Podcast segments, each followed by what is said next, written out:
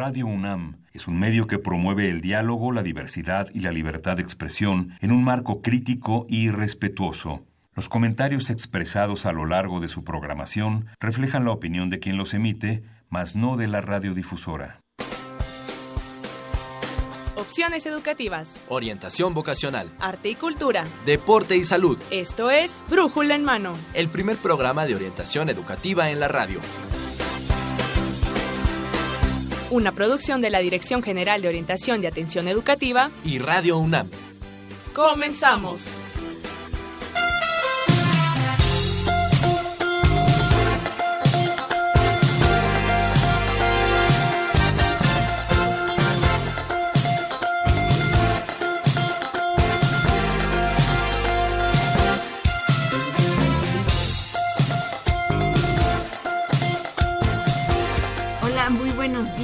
Bueno, pues iniciamos esta mañana con cuando calienta el sol. Esto es brújula en mano. no se olvide, este es Radio UNAM, pero bueno, pues queríamos este recordarle que bueno, estamos en verano y que en verano calienta mucho el sol. Este es nuestra referencia con respecto a esta a esta canción. Y bueno, pues eh, en los micrófonos estaremos la próxima hora Mercedes Sanoto y Marina Estrella en este Brújula en Mano del 23 de julio del 2018 con un programa 1150, 1150 emisiones de Brújula en Mano, 1150 eh, programas para usted sobre eh, orientación educativa. Esperemos que en este programa se quede también con nosotros en este 860 AM de Radio Universidad Nacional, porque, bueno, en este día le vamos a dar tres temas de interés para usted y bueno, pues esperemos nos acompañe y nos siga también. Y bueno, los temas que vamos a tener hoy Mercedes, ¿nos pudieras platicar de qué se va a tratar ahora el programa de Brújula en Mano? Claro que sí, Marina. Tenemos varios temas interesantes sobre la oferta educativa de la Facultad de Ingeniería, pero también sobre la carrera de Ingeniería en Geomática y sobre servicio social y prácticas profesionales. Así es, así es, así es. Eh, vamos a tener esta oferta educativa que tiene la Facultad de Ingeniería, una de las facultades de más tradición en la UNAM y además una de las facultades que contiene un, mayor, eh, un número eh, considerable de carreras. Así es, Marina, y varias de nueva creación. También. Varias carreras de nueva creación que ahorita ya nos platicarán nuestros invitados. Así es. Vamos a iniciar este, este primer bloque de orientación educativa conversando con nuestros invitados acerca de la Facultad de Ingeniería. Orientación educativa. Muy bien, iniciamos este bloque de orientación educativa y como ya le anunciamos, para ello vamos a tener el tema de la oferta educativa de la Facultad de Ingeniería. Así es, Marina, y para ello nos acompaña el ingeniero José de Jesús Hueso Casillas. Él es coordinador de programas de atención diferenciada para alumnos de la Facultad de Ingeniería. Bienvenido. Muchas gracias, muy buenos días. Y bueno, quisiéramos que, que usted nos platicara acerca de cuál es la oferta educativa de la Facultad de Ingeniería, que sabemos que es muy amplia. Sí, eh, actualmente tenemos 13 carreras en la facultad y está subdividida de estas 13 carreras por eh, cuatro divisiones. Una de las divisiones es la División Ingeniería Civil y, Geomática, en donde están las carreras de Ingeniería Civil e Ingeniería Geomática. La otra es la División Ingeniería Mecánica e Industrial, donde están las carreras de Ingeniería Mecánica, Ingeniería Industrial, Ingeniería Mecatrónica y una de nueva creación, de reciente creación, la Ingeniería en Sistemas Biomédicos. Eh, también está la División de Ingeniería en Ciencias de la Tierra, en donde están las carreras de Ingeniería Geológica, Ingeniería Geofísica, Ingeniería de Minas y Metalurgia e Ingeniería Petrolera. Y eh, finalmente tenemos la División de Ingeniería Eléctrica, donde están las carreras de Ingeniería Eléctrica Electrónica, Ingeniería en Computación, y también una de reciente creación, no tan reciente como sistemas biomédicos, que es la carrera de Ingeniería en Telecomunicaciones. Eh, de esas 13 carreras, 10 de ellas son de ingreso directo y las otras tres carreras son de ingreso eh, indirecto.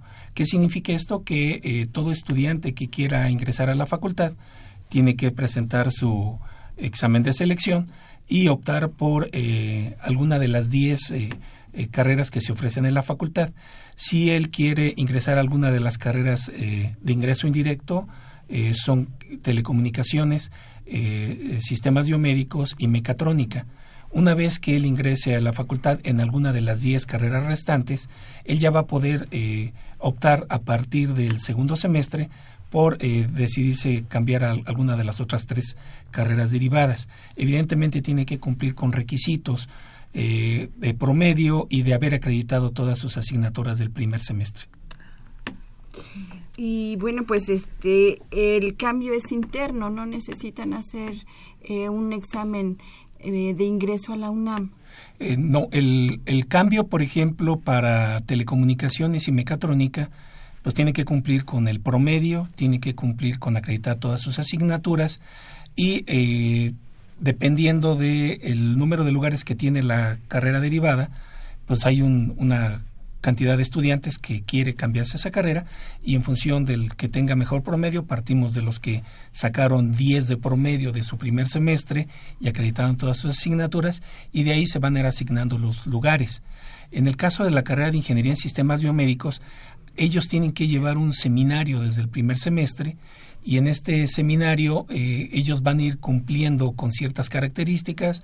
Hay exámenes psicométricos, entrevistas con los que ellos tienen que eh, concursar o tienen que llevar a cabo y eh, al final se les dice al terminar el primer semestre quiénes se quedan y quiénes no.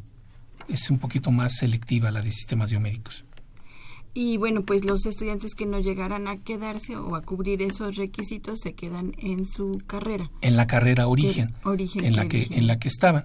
Evidentemente ahí yo lo que recomiendo los que quieran ingresar a sistemas biomédicos posteriormente, eh, lo más recomendable es que entren a, la carrera de ingeniería mecánica, que es la carrera más afina a sistemas biomédicos y, y la otra es que pues eh, lleven el, el seminario que tienen que cursar en ese primer semestre y también que acrediten todas sus asignaturas y que tengan interés por el trabajo en hospitales, porque la carrera de ingeniería en sistemas biomédicos, el trabajo es en hospitales. Claro. ¿Qué tiene que ver la ingeniería con la medicina? A ver, ¿cómo está esa relación, ingeniero? sí, aquí, aquí lo, lo, importante es precisamente para la creación de esta carrera en sistemas biomédicos que pues yo, yo, yo no soy egresado de esa carrera, pero eh, sí le puedo comentar en términos generales que eh, es precisamente la sinergia en todos estos dispositivos y las nuevas tecnologías que están utilizando en, la medicina con, con, todos estos equipos, el ingeniero en sistemas biomédicos, a lo que se dedica precisamente es a poder dar ese mantenimiento y que los equipos estén operando adecuadamente en un quirófano cuando se realiza alguna intervención quirúrgica y también para el desarrollo de eh, nuevos instrumentos que eh, puedan utilizarse como prótesis y todo lo que es la biomecánica y la compatibilidad de materiales con el cuerpo humano. Y bueno, los, los estudiantes que, eligen esta ingeniería, pues también tienen que ver eh, anatomía, ¿no? que es algo que ven los médicos. Y esta carrera se generó en, en, conjunto con medicina. Claro, claro. Un vínculo muy fuerte con Área 2. Exactamente. En esta carrera. Sí, qué interesante. Sí, pues es una, una carrera de, de, nueva creación y bueno, pues esta oferta se amplía en la UNAM con estas nuevas nuevas carreras porque además bueno como siempre la UNAM va a la vanguardia de eh, planes de estudio de, nuevas carreras que se necesitan en el país. Así es con, una perspectiva interdisciplinaria también. Y aquí es bueno comentar que bueno en la facultad ya tenemos más de 225 años acabamos de celebrar este, los 225 años de, de, la enseñanza de la ingeniería. Somos eh, con la carrera de ingeniero de minas la carrera que dio origen a la universidad en el Real Seminario de Minería y a partir de ahí pues ya cumplimos el año pasado 225 años y eh, pues estamos creando nuevas carreras, nuevas carreras de acuerdo a los requerimientos que actualmente están viendo eh, en la sociedad. Evidentemente pues la Facultad de Ingeniería siempre comprometido con eh, el poder satisfacer esas necesidades que la sociedad determina. Así es, y bueno, pues Qué, qué interesante eh, tener esta información de que a partir de ingeniería, ingeniero en minas, la carrera de ingeniero en minas, ah. se crea la universidad. Sí. y aquí pues, también es, es, muy relevante comentar que en, en la facultad el, apenas el semestre pasado, en principios de este año, eh, pasamos por un proceso de, de acreditación ante, ante el CASEI, que es el organismo regulador, es un organismo totalmente externo a, las instituciones educativas, en donde eh, nosotros ya pasamos a lo que es el marco 2018, que es dentro de un contexto internacional. Y estamos en espera de que nos den el resultado de si nuestras eh, carreras, eh, nuestras 12 carreras, sean, sean acreditadas con este marco internacional para estar a la vanguardia y con el compromiso con la sociedad de que estamos ofreciendo programas de calidad. Excelente. es, una, una facultad muy, muy importante en la Universidad Nacional porque bueno alguna vez este que platicábamos aquí de, de la oferta educativa y del campo laboral nos explicaban que los ingenieros nunca se van a quedar sin trabajo, siempre van a tener una opción en el campo laboral. Sí, porque definitivamente nosotros como ingenieros estamos eh, capacitados para resolver los problemas que la sociedad determina y eventualmente a nuestros eh, profesionistas y a nuestros estudiantes de la facultad los preparamos para que estén eh, muy eh, conscientes de que ellos van a solucionar problemas aplicando las matemáticas, la, física, en algunas carreras la química, para poderle aplicar a la solución de problemas reales. Porque esa es nuestra aplicación, la, la solución de problemas reales que le den a la sociedad un, un hábitat más cómodo, más eh, adecuado y que se puedan subsanar eh, cualquier requerimiento que la misma sociedad determine. Eh, también es, es, muy importante mencionar que en, toda carrera de ingeniería, pues uno de los elementos que nosotros les pedimos a los estudiantes que, que están en bachillerato y que en algún momento están pensando en ingresar a la facultad, es que deben de tener un gusto por las matemáticas. ¿Por qué? Porque evidentemente nosotros hacemos uso de estas matemáticas para poder generar modelos de comportamientos, eh, fenómenos que están presentando en la naturaleza y que mediante estos modelos matemáticos nosotros podemos determinar cuál va a ser el comportamiento que se va a tener y poder darle una solución, que sea una solución eh, sustentable y que eh, pueda determinarse un menor riesgo para la población. Claro. Y la presencia de la física, por ejemplo, también nos podría conversar un poco sí, en lo que es, por ejemplo, la, la, parte de la física, pues lo que es la parte de las estructuras. Claro. Sí, que, eh, que ya más adelante uno de mis colegas va a estar hablando un poquito más de esta parte, pero evidentemente, pues en, en, en todos estos momentos que hemos, que hemos vivido en estos últimos dos años, pues hay, algo que, que hemos visto es que realmente la física no no perdona, ¿no? Y si no se desarrolla y no se construye bien una, una edificación, pues, evidentemente los esfuerzos van a estar ahí presentes y esos esfuerzos van a, a, llevar su, su, su, peso y eh, si no se diseñó y si no se calculó adecuadamente una estructura, pues evidentemente esta estructura va a colapsar. Y aquí nosotros como, como profesores a nuestros estudiantes les hacemos mucho énfasis en eso que sus cálculos deben de ser precisos, debe de haber un margen de seguridad que ellos deben de considerar precisamente para que no se presenten situaciones como las que nosotros hemos visto en tiempos recientes.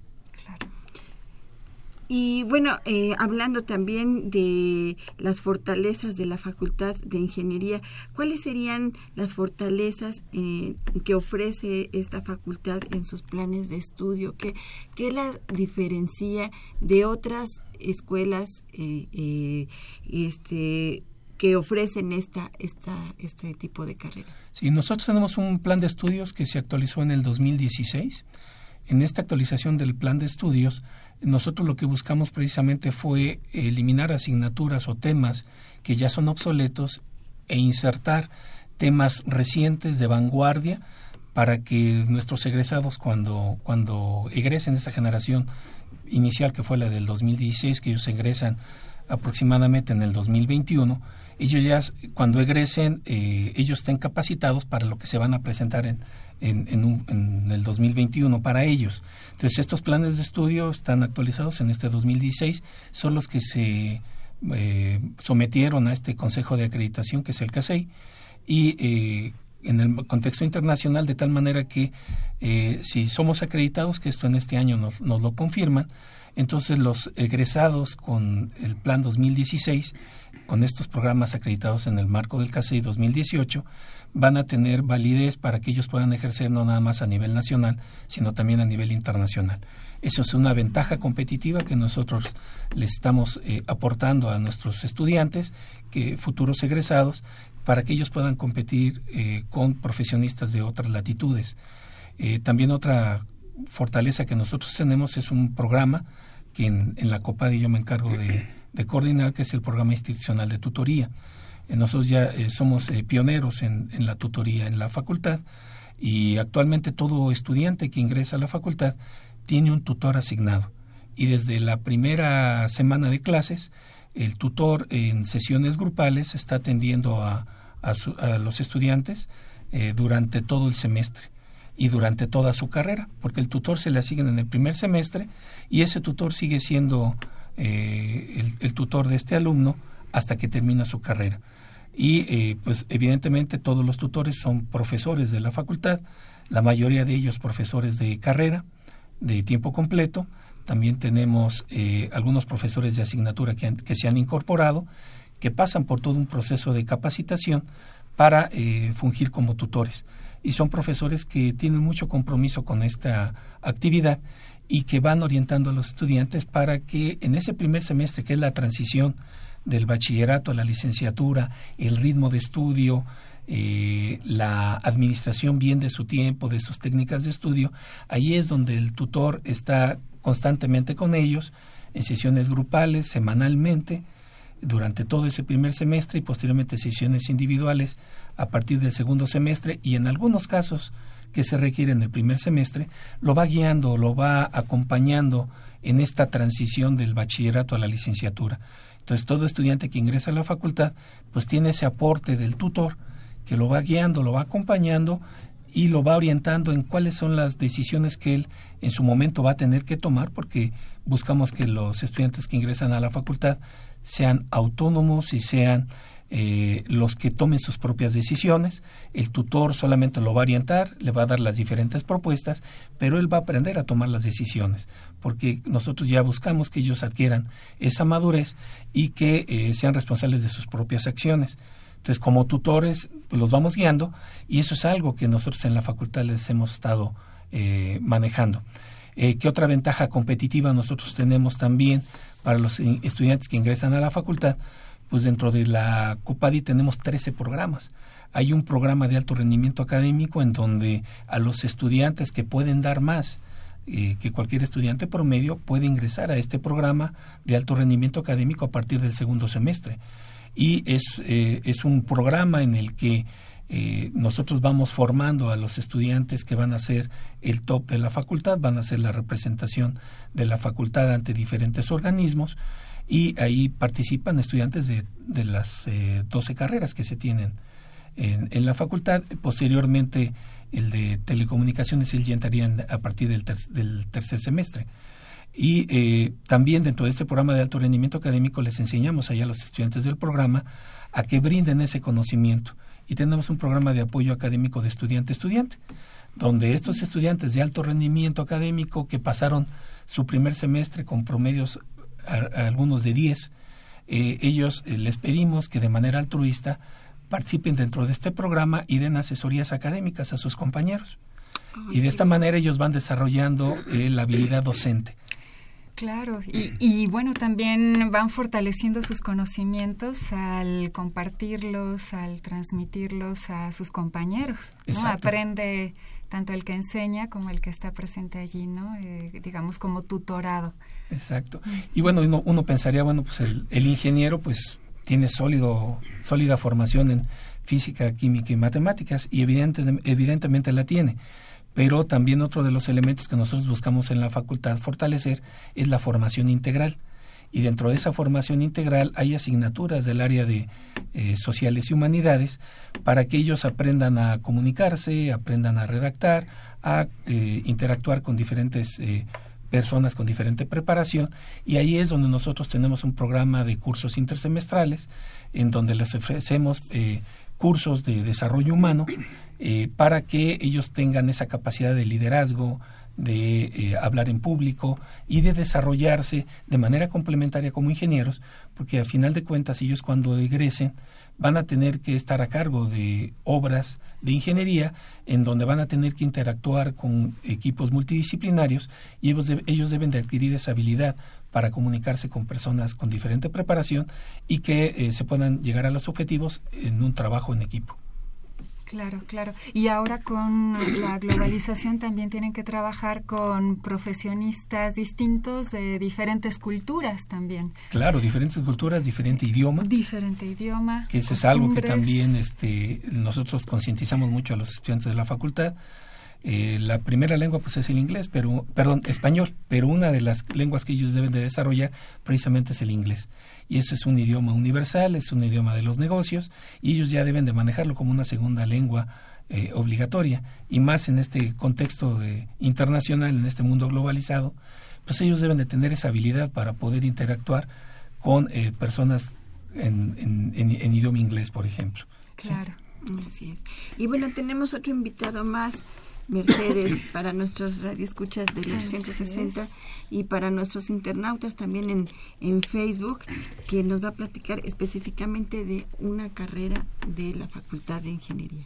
Claro que sí, Marina. Y bueno, antes un poquito me gustaría recordar que se pueden comunicar con nosotros al 55 36 89 89 y 55 36 43 39. Exactamente, estos son estos son los teléfonos con los que usted puede entrar en comunicación con nosotros y hacer preguntas. usted aquí tenemos a los especialistas, aquí tenemos a eh, los este, responsables de Facultad de Ingeniería para que si usted tiene alguna duda, si usted tiene algún interés en estas carreras de la facultad, bueno, llámenos y les, les pasamos sus preguntas. Y también, bueno, tenemos regalos para todos aquellos que nos están escuchando o viendo a través de Facebook. Así es, Marina, tenemos dos tomos de la enciclopedia Cosmos. Y que precisamente uno de los tomos me comentabas que aborda temas de ingeniería, ¿verdad? Entonces está muy ad hoc con las temáticas del programa. Así es, así es que llámenos la gente que nos está viendo a través de Facebook, que nos está escuchando a través de el 860 AM de Radio Universidad Nacional al 5536 8989 y al 5536 4339. Estamos regalando estos tomos de la Enciclopedia Cosmos del área de las ingenierías. Así es, Marina.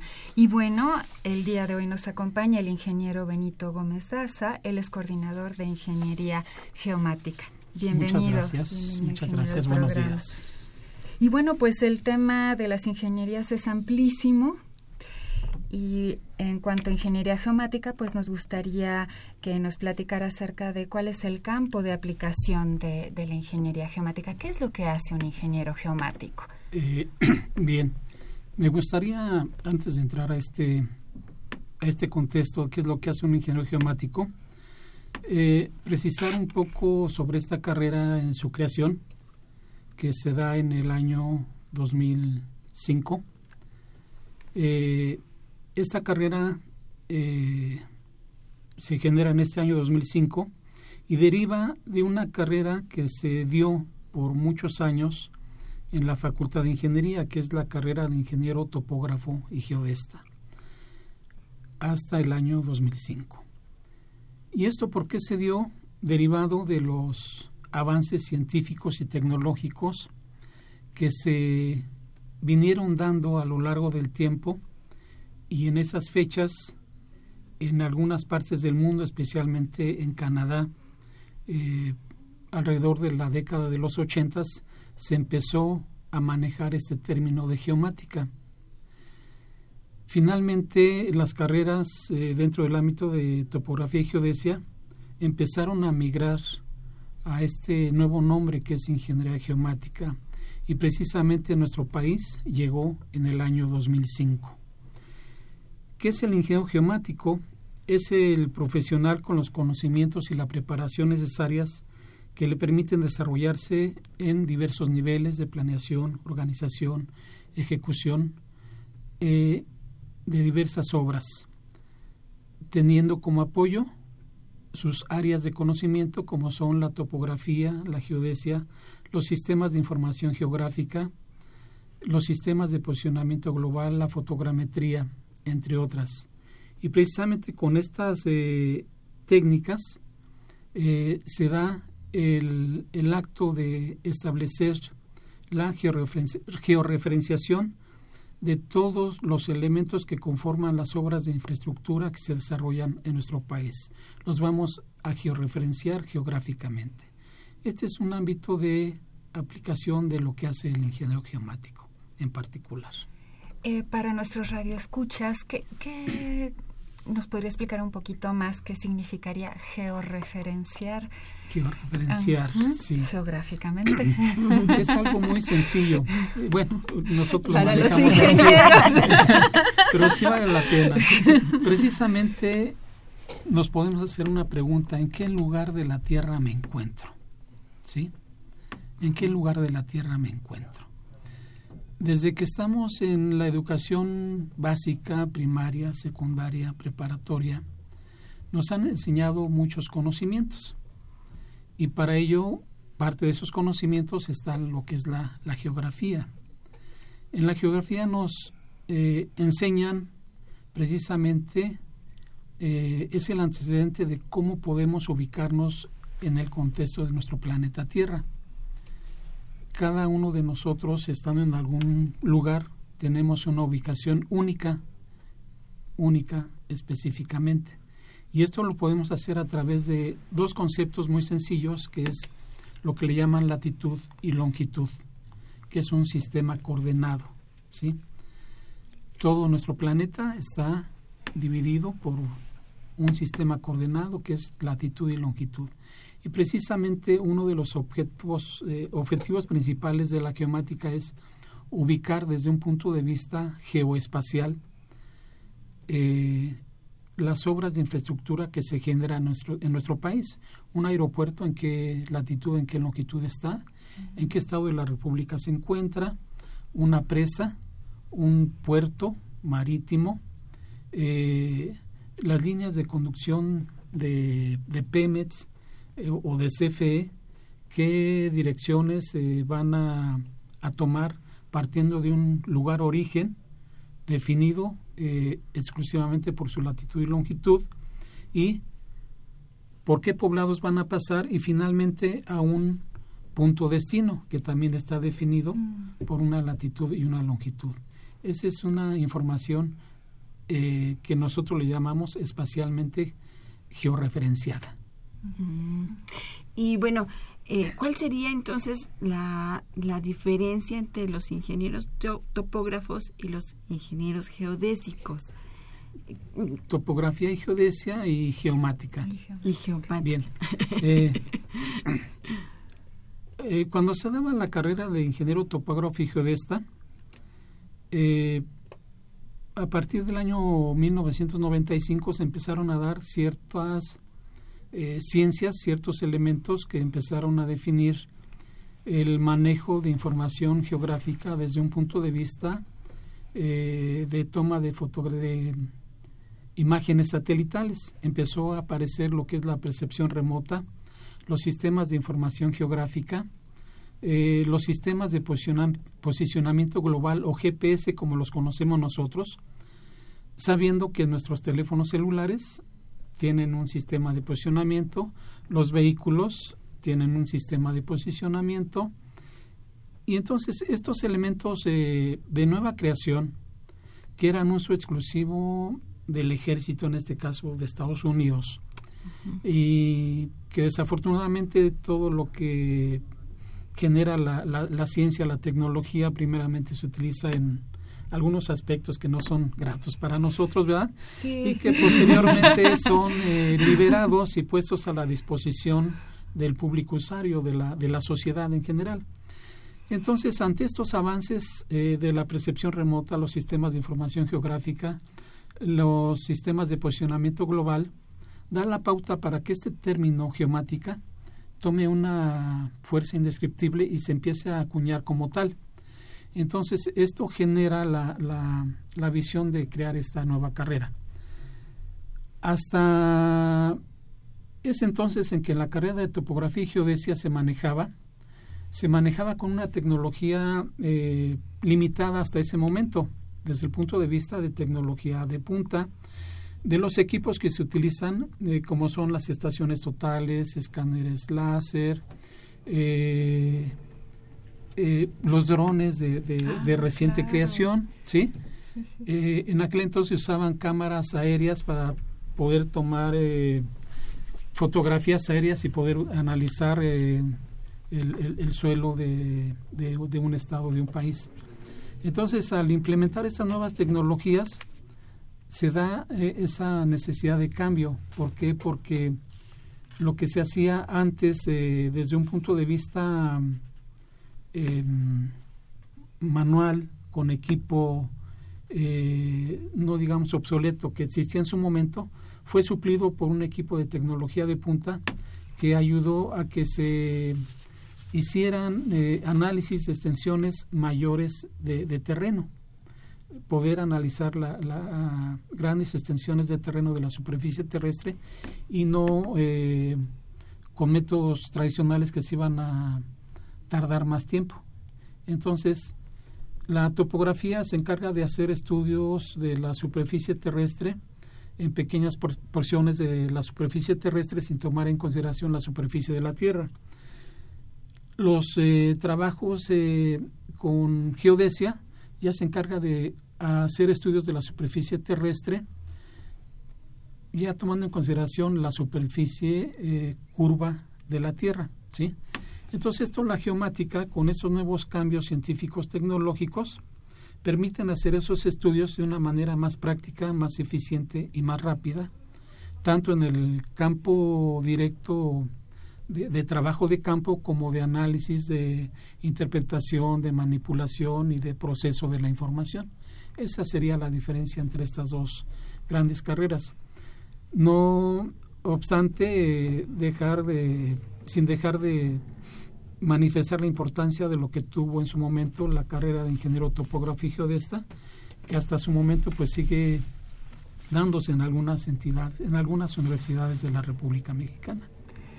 Ingeniero, ¿nos podría comentar un poquito más acerca de mm, las problemáticas, las necesidades que eh, resuelve el ingeniero geomático? Sabemos que esta localización a nivel, digamos, de geográfico es muy importante y ahora, ¿por qué eso es tan necesario?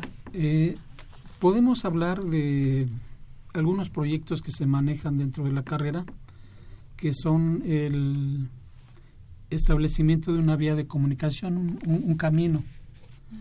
Eh, podemos hablar de una presa, podemos hablar de un, de un puerto.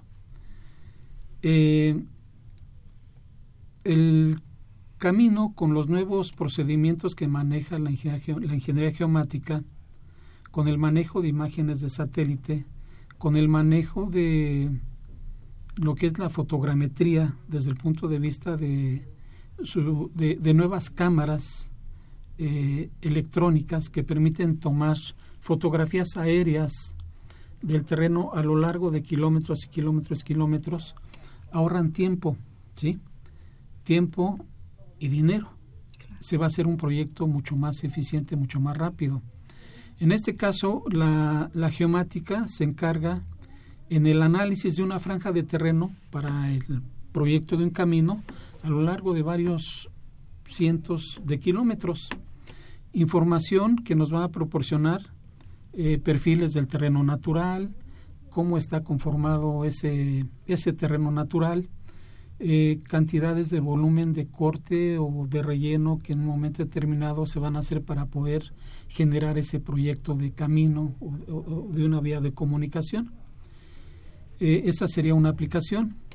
Y por ejemplo, en un puerto en la eh, remoción de un puerto, nosotros sabemos que ahí llega un tipo de vehículo que es el barco, ¿sí?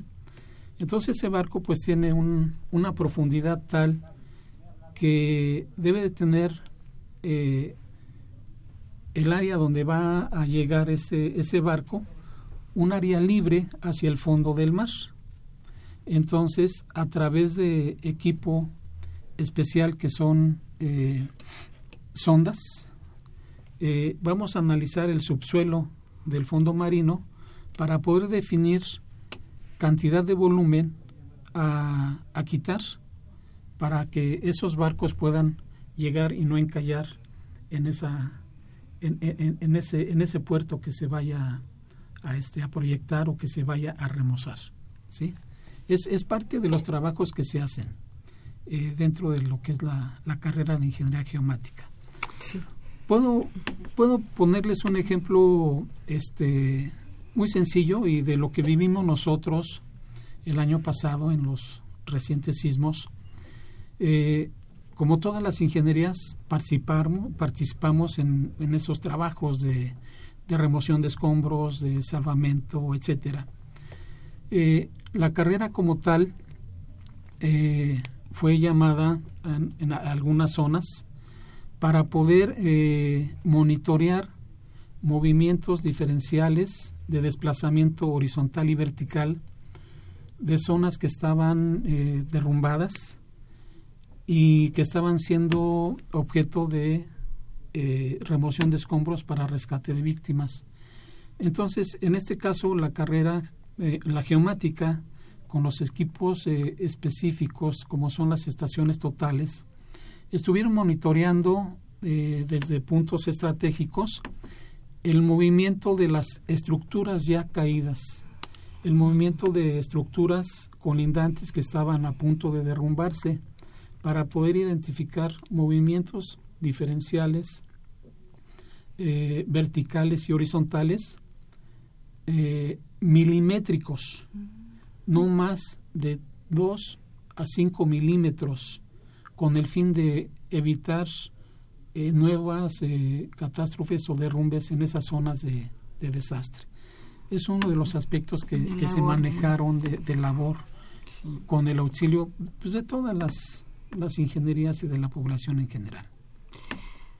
Pues se nos ha terminado el tiempo, desafortunadamente, para seguir platicando sobre esta amplia oferta de la, de la Facultad de Ingeniería. Y bueno, para finalizar, quisiera que eh, nos dijeran dónde podríamos tener más información a través de la web, con teléfonos, a dónde pueden acudir las personas que están interesadas en, esta, en estas sí, carreras. Sí, tenemos una página web que es www.ingeniería.unam.mx. Uh -huh. Ahí este, está la oferta de las 13 carreras, eh, viene un programa descrito de cuál es el perfil de ingreso, perfil de egreso, características de cada una de las carreras y también viene lo que es el mapa curricular, donde vienen las asignaturas y contenidos de cada una de las asignaturas. Eh, los invitamos a que, a que visiten esta página, también que visiten la, dentro del mismo portal la opción de lo que es la COPADI, que eh, pertenece a la Secretaría de Apoyo a la Docencia. Entonces ellos tienen que buscar, eh, o cualquier metabuscador también puede colocar COPADI y ahí va a aparecer este, esta coordinación en donde vienen todos los programas que, que manejamos. Entonces los invitamos a que, a que lo consulten y estamos en la mejor disposición de, de, de brindarles información programas que bueno dan un apoyo extenso a los universitarios. Y bueno pues hago referencia al señor da David Casas Romero quien bueno este nos ha llamado y nos dice que eh, le gustaría que nos que nos platicaran acerca de qué hacen qué está haciendo la Facultad de Ingeniería con respecto a este este trato fuerte que tienen los alumnos de parte de los de los profesores. Digo que, que hay una hay una dureza a veces en este en, en, en, los profesores en la planta de profesores hacia los alumnos. Pero bueno yo creo que se mitiga con este tipo de, de programas que tiene la propia facultad. El programa de tutoría el programa que usted de, está mencionando de apoyo académico de, de estudiante a estudiante sí, evidentemente pues en la en la facultad eh, sí es importante mencionar que hay un rigor académico claro. ¿por qué? porque buscamos que precisamente salgan bien preparados claro. y eh, también tenemos el programa de tutorías el programa de asesorías académicas de alumno a alumno para que eh, puedan subsanar esas deficiencias académicas que traigan de bachillerato y puedan tener un mejor rendimiento en sus cursos. Así es, ahí lo tiene David Casas, que se acerquen eh, los este los familiares o este los alumnos eh, que se acerquen a este tipo de programas un poco para ser apoyados eh, extra clase para que tengan eh, un mejor rendimiento a la hora de, de pasar sus, sus materias. Sí, claro que sí. Así es, muy bien. Y bueno, pues también agradecemos a Alexander Ganem y también agradecemos a Aurelio García. Eh, ellos están muy atentos con el tema Helio Alcalá. También muchísimas gracias por, por marcarnos. Están interesados en este tomo de la Enciclopedia Cosmos del área de las ingenierías y bueno, pues al final del programa vamos a decir quiénes son los ganadores de estos dos tomos. Vamos a una pausa, despedimos por supuesto al ingeniero José de Jesús Hueso Casillas por haber estado con nosotros. Muchas Muchísimas gracias. Y al ingeniero Benito Gómez Daza. Muchísimas gracias, Gracias. ingeniero, por haber estado con nosotros y compartir esta información tan valiosa de la Facultad de Ingeniería. Nosotros regresamos con otro tema, no se vaya, seguimos regalando nuestra enciclopedia.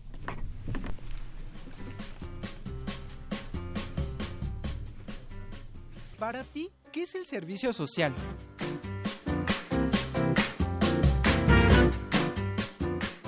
el desarrollar o el crear programas para hacer conductas adecuadas a un cierto medio.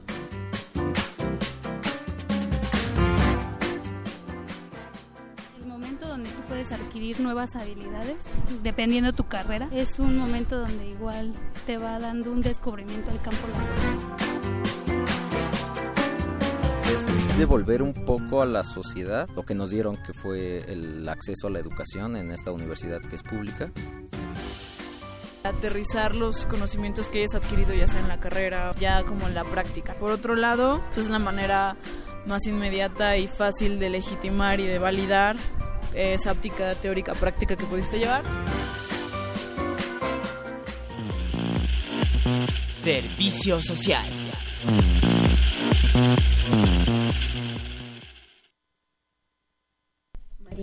Gracias por, por acompañarnos, seguir, seguimos aquí en Brújula en Mano y bueno, vamos a ofrecerle a usted el siguiente tema de nuestro Brújula en Mano, que es el servicio social universitario en instituciones del sector público. Y bueno, ya tenemos invitadas con nosotros, Mercedes. Así es, nos acompaña la maestra Isabel Estela Hernández Esquivel, responsable del programa de servicio social y prácticas profesionales de la Comisión Nacional para el Desarrollo de Pueblos Indígenas. Bienvenida, es, maestra, al gracias, buen programa. Y también nos acompaña María de los Ángeles Asensio Guerrero. Ella es jefa del Departamento de Reclutamiento y Selección de la Secretaría de Gobernación. No. Muy bien. Bueno, ahorita, ahorita, vamos, Ahorita a, vamos. vamos a aclarar un poco este el, el nombre de nuestra invitada. Y bueno, pues gracias por acompañarnos porque ustedes nos van a hablar acerca del servicio social universitario en instituciones del sector público. Y bueno, pues para ello eh, queremos preguntarle, eh, bueno, sabemos que el servicio social, eh, bueno, en estas instituciones tienen una gran carga para eh, a- apoyar a la sociedad. Así y en es. este sentido, bueno, pues queremos saber eh, cómo es este servicio social en, en sus instituciones. Sí, buen día a Marina, Ale, Mercedes. Este, agradezco la invitación para comunicarme eh, con el importante auditorio de Brújula en Mano para hablar un poquito de lo que hacemos en la institución acerca del programa de servicio social y prácticas profesionales. Eh, para, el, eh, para la CDI el servicio social es muy importante, la participación de los chicos es interesante porque nosotros vamos haciendo un diagnóstico cada año donde este eh, vamos haciendo un diagnóstico institucional y de ahí van surgiendo más de 40 proyectos anuales y donde ahí es donde los vamos a, este, colocando. Somos un programa que alberga más de 40 proyectos este, de todas las áreas. Aquí solamente en la Ciudad de México. Tenemos presencia en 25 estados de- del país, donde cada una de las delegaciones también tiene sus propios proyectos para los prestadores de servicio social. Así es, y bueno, pues en estos, en, en el caso de eh, la, eh, eh, ¿cuáles son los programas más exitosos? Ustedes tienen, tienen- ustedes tienen de los 40 conjunto? proyectos que tenemos, este, que se van actualizando a, a cada año, eh, les quiero mencionar, todos son importantes y no porque sean de, de este, en, dentro de la de la oficina y no sean en campo no quiere decir que no sean importantes, son muy importantes porque, por ejemplo, este de Coordinación General de Delegaciones, donde todas las delegaciones nos reportan, donde se hacen carpetas técnicas, todos los estudiantes, los prestadores de servicio tienen la oportunidad de conocer información de primera mano, donde no es lo mismo lo, lo que piden o gestionan en Yucatán o lo que piden o gestionan en Baja California. Entonces son muy importantes eh, es, estos, la participación de los chicos porque revisan, analizan documentos y de toda este, la institución, es decir, de todo el país. Con esto les estamos creando una visión nacional, que esto es muy importante. Muchas veces los chicos sí se quieren ir a comunidad, es importante estar en contacto directo con las comunidades, pero acá la visión que tienen de todo el país les da otra perspectiva del país, de, de la población indígena. ¿Nos podría mencionar, eh, digamos, las características de estos programas, mencionar algunos? Eh, me gustaría, sí, claro que sí. Por ejemplo, tenemos otro de atención ciudadana, donde los chicos interactúan con autoridades tradicionales, gestores indígenas y no indígenas, con autoridades de los tres órdenes de gobierno, este, diputados, senadores, que se presentan para hacer alguna alguna gestión. Aquí de nos tenemos eh, hace unos años una chica, este de Políticas Públicas ganó una medalla Gustavo Basprada por el proyecto que desarrolla en, desarrolló en esta área. Entonces, no porque sean, insisto, en oficina, dejan de ser importantes, ¿no? Porque tienen este, esa, ese contacto directo, por lo menos en estas áreas, con la población indígena. Tenemos otro que se llama Consejo Consultivo, donde eh, este está integrado de acuerdo al protocolo de la, del convenio 169 de la Organización Internacional del Trabajo. Aquí me gustaría platicarles o compartirles que los chicos llegan, eh, no les, no les platico de los 40 proyectos, más bien ellos me están platicando qué es lo que les gusta, cuáles son sus experiencias, sus expectativas, sus gustos, su perfil. Entonces yo los voy colocando de acuerdo a lo que ellos me van diciendo. En este caso fue un chico de la Facultad de Derecho y nos, este, pues le platiqué de, esta área de consejo consultivo.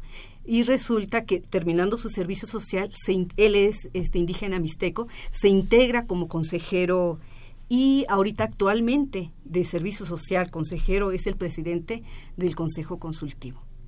Entonces es muy interesante que se involucran, se involucran a tal se involucran, sí, por supuesto. Los hacemos sentir como en su casa, los hacemos sentir como si fueran trabajadores. Los integramos, no llegan a sentarse, no llegan a sacar copias. Tenemos otra área, por ejemplo, que está muy involucrada con, con el Consejo Consultivo, que se llama Participación y Consulta Indígena, donde ellos nos ayudan a hacer, dependiendo el, el momento del año, pues a lo mejor les toca este, llegar a, la investigación para la información que se va a manejar en las mesas, nos, nos ayudan a coordinar alguna mesa de acuerdo a su perfil. Todos los proyectos son multidisciplinarios, es importante mencionarlo, porque se integran no solamente chicos de una carrera, se integran de muchas carreras, sociólogos, psicólogos, este, pedagogos, eh, este le platicaba que en esta, por ejemplo, eh, llegó una chica de, de, ingeniería en minas, donde nos ayudó a hacer una investigación muy importante en, de zonas, eh, zonas mineras, zonas minas en zonas indígenas.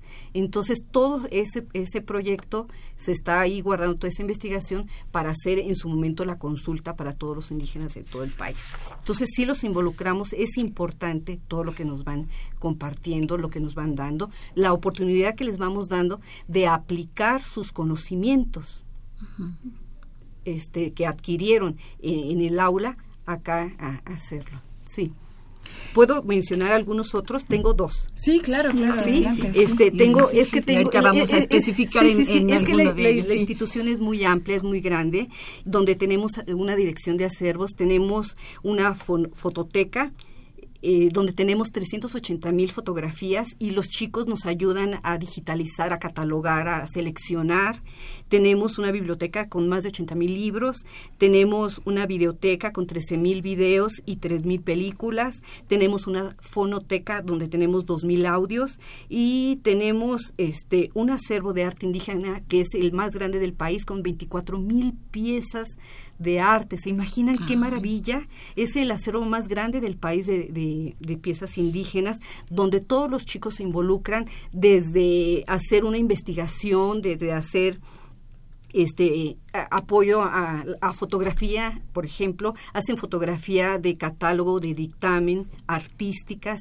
Hay fotografías de las artísticas que sacan los chicos que por supuesto se van sumando a nuestro acervo fotográfico y se les da el, el crédito a los estudiantes. Ay, qué padre, qué interesante.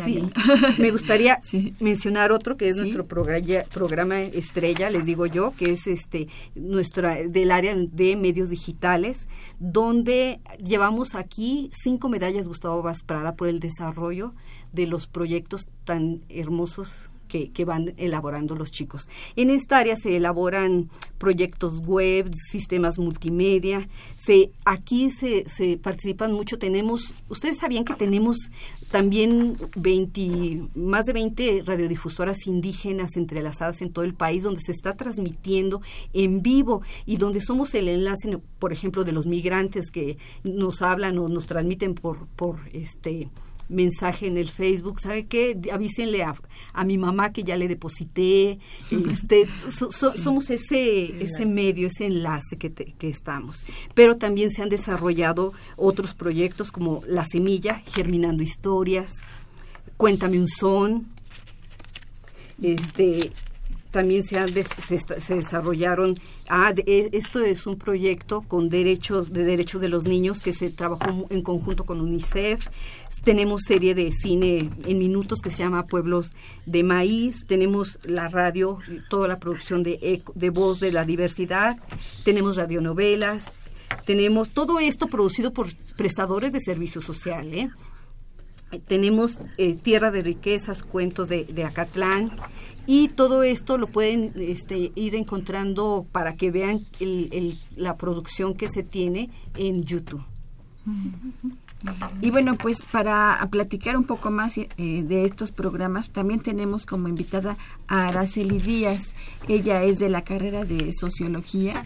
Y bueno, pues platícanos en qué te has involucrado, en cuáles de todos estos programas te has involucrado, qué te ha parecido.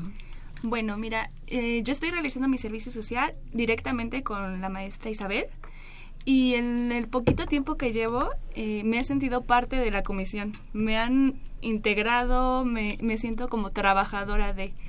Eh, estoy con ella, realizamos entrevistas a los chicos y es tan grato ver que encontramos el lugar preciso para ellos, ¿no? Que llegan y nos traen sus controles y nos dicen, me encanta, ¿no? Me lo estoy disfrutando. Cuando llegan a, eh, terminan su servicio social y nos dicen, me, me, gustó que voy a seguirle, ¿no? A pesar de que ya terminé, le sigo. ¿En qué programa te encuentras, Araceli? Eh, estoy directamente con, Isabel en el programa de Mis Raíces Indígenas. Y bueno, ahorita también estoy eh, desarrollando una investigación porque nos eh, caracterizamos como investigadoras sociales. O sea, no nada más somos las responsables del proyecto, sino que somos investigadoras y estamos este, desarrollando una investigación en las que vemos las expectativas de los chicos de servicio social, cómo entran, qué expectativas tienen, qué piensan del programa. Eh, muchos no se, no se mm, sienten parte de, de, la cultura indígena, no se sienten reconocidos con, con su cultura y el antes y el después de, que terminan de hacer su servicio social, ¿no? las expectativas con su experiencia, ¿no? Estamos realizando esa investigación para, eh, pues, evaluarnos como, como investigadoras si realmente está funcionando el programa o qué podemos mejorar y eso es lo que, caracteriza a este programa, ¿no? Que, que nos estamos evaluando constantemente. Y también estamos realizando una investigación de las experiencias de los chicos de servicio social eh, durante el sismo del año pasado. ¿No? Como prestadores, que, que cómo, cómo vivieron el sismo y como estudiantes, este, qué hicieron en la sociedad, ¿no? Eh, muchos fueron eh, voluntarios, otros prefirieron quedarse, pero siempre hicieron algo, ¿no? Y bueno, eso es lo que estoy haciendo ahorita. Que finalmente ese apoyo que dieron en el sismo, sismo también forma parte de un servicio social. Por eso nosotros sí les avalamos esas horas a los chicos que participaron, porque eh, pues como somos una institución de gobierno federal, tenemos un artículo donde nos está mencionando que eh, los chicos tienen que hacer, este, participar en acontecimientos importantes de eh, sociales. Sociales, sí. Mm, pues eh, es una labor muy muy interesante, sobre todo el programa en el que ustedes están, que es eh, este Comisión Nacional para el Desarrollo de los Pueblos Indígenas. Ustedes tienen tienen contacto directo. Hay algunos chicos que sí se van a comunidad, hay algunos por supuesto. que no se van a comunidad. Sí, sí, sí. Que todos quisieran, ¿verdad? Muchos quisieran, todos pero no todos tienen la oportunidad de, sostener seis meses o este en comunidad.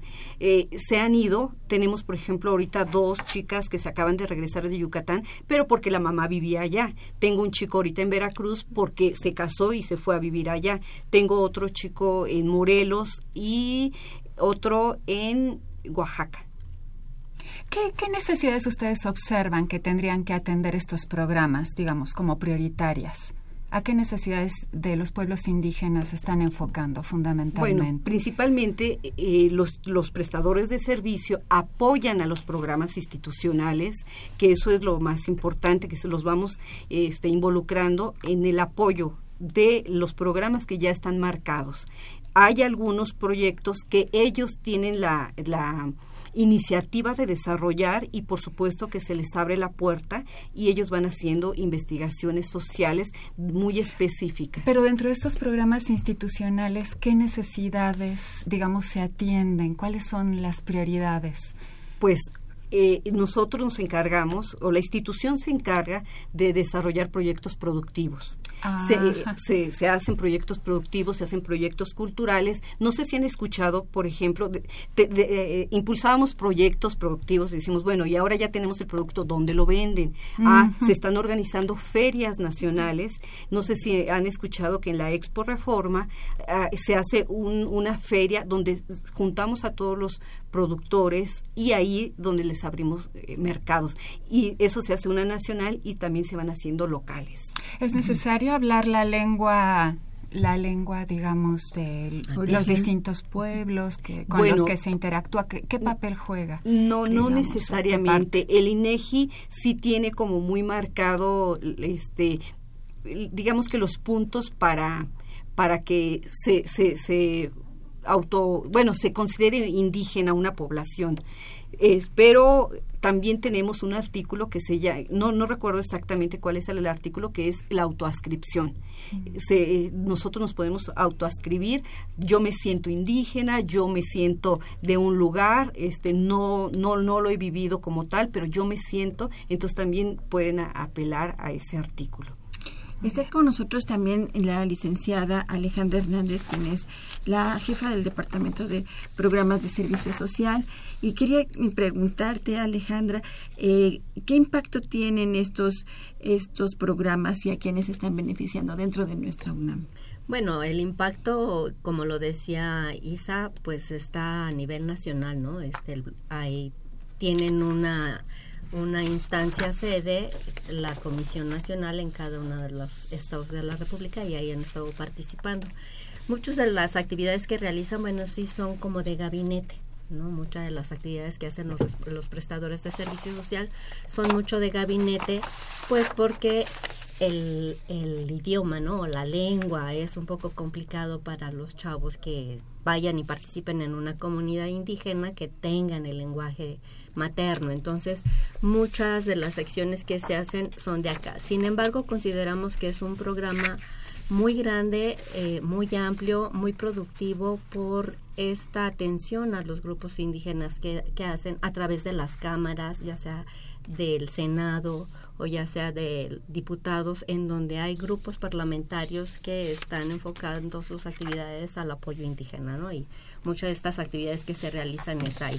Y algo también importante es, bueno, destacar que la Comisión Nacional para los Pueblos Indígenas fue reconocida por un distintivo universitario de servicio social que otorga la red metropolitana eh, de servicio social, que es un grupo de universidades, de diferentes universidades que somos parte de ANUIS.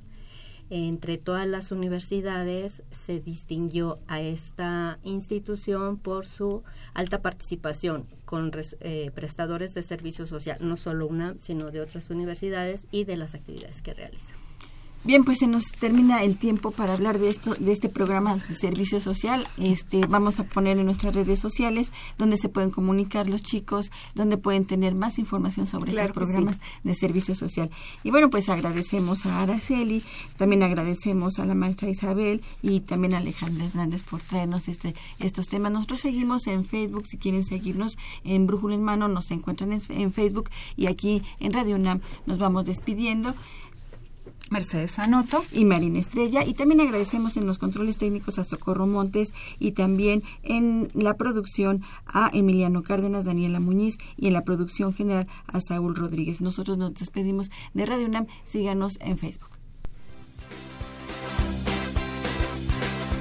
La Dirección General de Orientación y Atención Educativa y Radio UNAM presentaron Brújula en Mano, el primer programa de orientación educativa en la radio.